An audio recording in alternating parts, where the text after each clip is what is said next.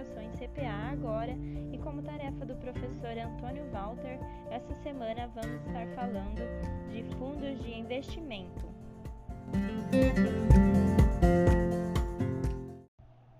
Então vamos lá. O que são fundos de investimento?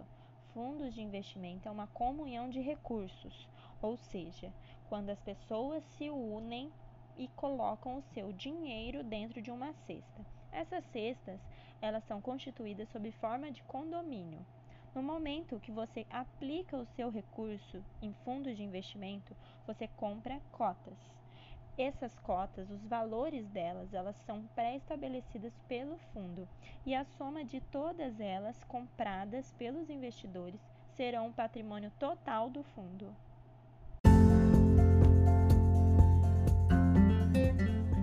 Pergunta bastante comum para quem está iniciando é perguntar por onde ir para investir em fundos. E aí a resposta é bastante simples. É pelas instituições financeiras, que são bancos e corretoras de valores autorizadas a ofertarem investimentos.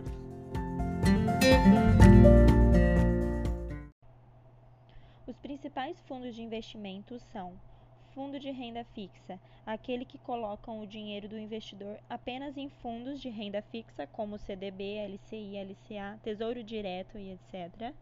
Fundos de ações, para quem tolera um pouco mais de risco, porque os investimentos serão feitos em ações, vários tipos delas, negociadas no mercado à vista, por exemplo, bolsa de valores.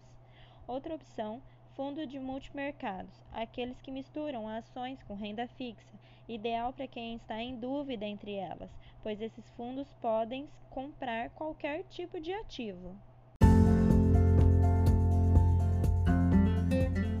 Fundos cambiais são os títulos e ativos atrelados à variação do preço, variação do cupom cambial, por exemplo, a moeda estrangeira. Serve para proteger os recursos dos investidores contra a flutuação de moeda forte, como por exemplo o dólar e o euro.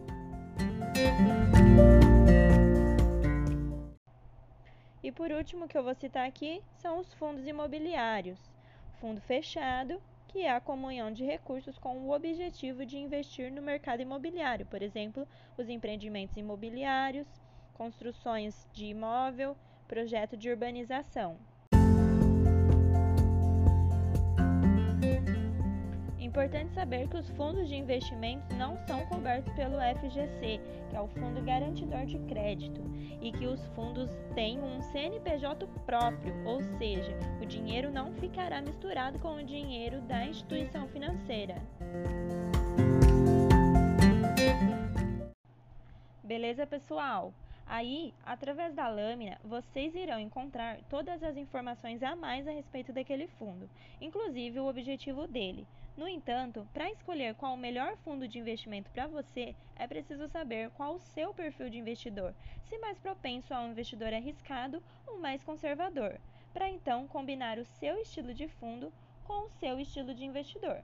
Por exemplo, alguns fundos têm o objetivo de superar o CDI, outros o Ibovespa. Então, você sabendo qual o objetivo do fundo, consegue identificar se ele tem a ver com você. Lembrando que o fundo de renda fixa simples dispensa o processo de suitability, o API, e o termo de adesão, por serem considerados de baixo grau de risco.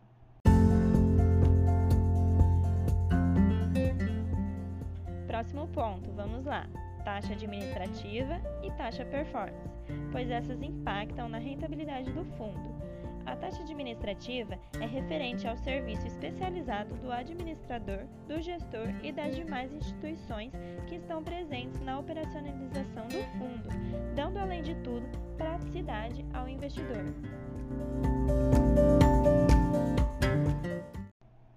Já a taxa de performance é cobrada do cotista somente quando a rentabilidade do fundo superar a rentabilidade do indicador de referência, ou seja, superar o benchmark do fundo. Por exemplo, se o indicador for o CDI e a taxa de performance do fundo for de 20%, significará que será 20% sobre o rendimento que ultrapassou o CDI. Caso o rendimento desse fundo não ultrapassar o benchmark, que nesse caso é o CDI, não será cobrada taxa de performance. Fechou? Falando agora sobre a tributação dos investimentos, existem cobranças diferentes para cada tipo de fundo. O IOF sempre será cobrado caso haja resgate antes dos 30 dias de prazo da aplicação.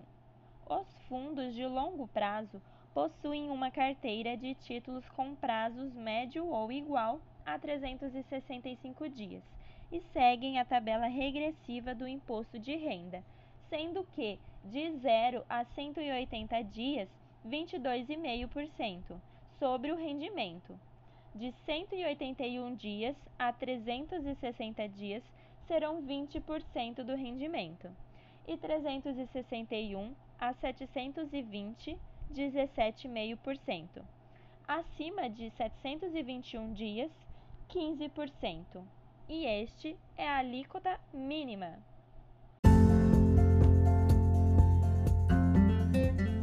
Já nos fundos de curto prazo, caso você resgate seu dinheiro antes de 180 dias, irá pagar um IR de 22,5% sobre os rendimentos. E caso resgate após 180 dias, pagarão um IR de 20% sobre o rendimento sendo que 20% é a alíquota mínima do IR sobre os rendimentos em fundos de curto prazo.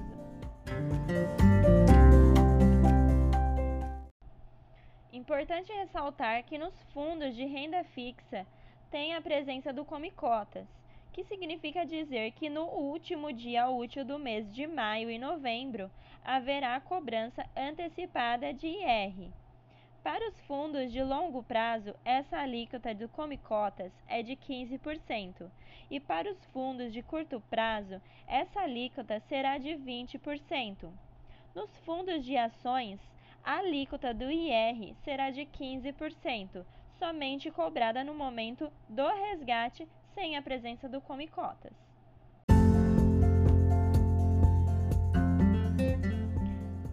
Falar um pouco, pessoal, sobre os pontos positivos de se investir em um fundo.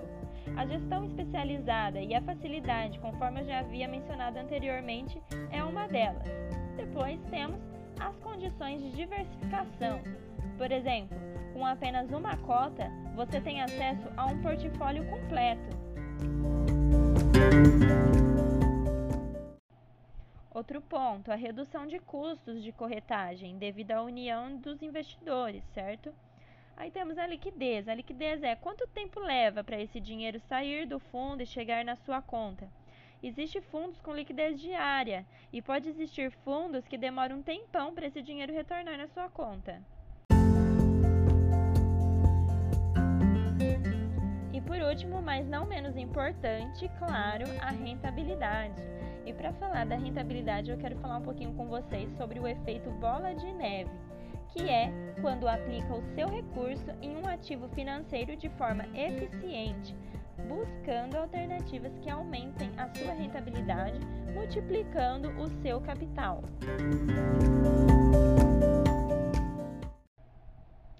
Isso significa que a instituição financeira irá te pagar juros em cima do capital inicial investido, mais o que havia sido pago no mês anterior. Ou seja, você receberá pelo processo de juros compostos.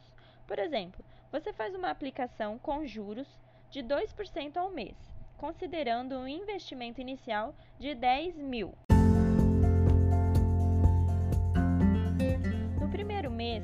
Patrimônio total será de R$ 10.200. Esses 200 serão os juros recebidos. Já no segundo mês de investimento, você terá um montante de R$ 10.404, porque os juros cobrados serão calculados em cima dos 10.200 e não mais em cima dos 10 mil.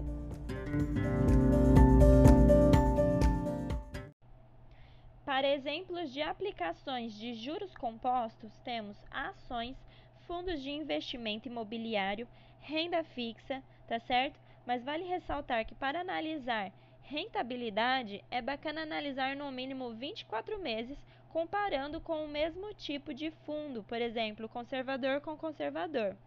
E o desvio padrão é o meio mais utilizado, calculando a volatilidade padrão.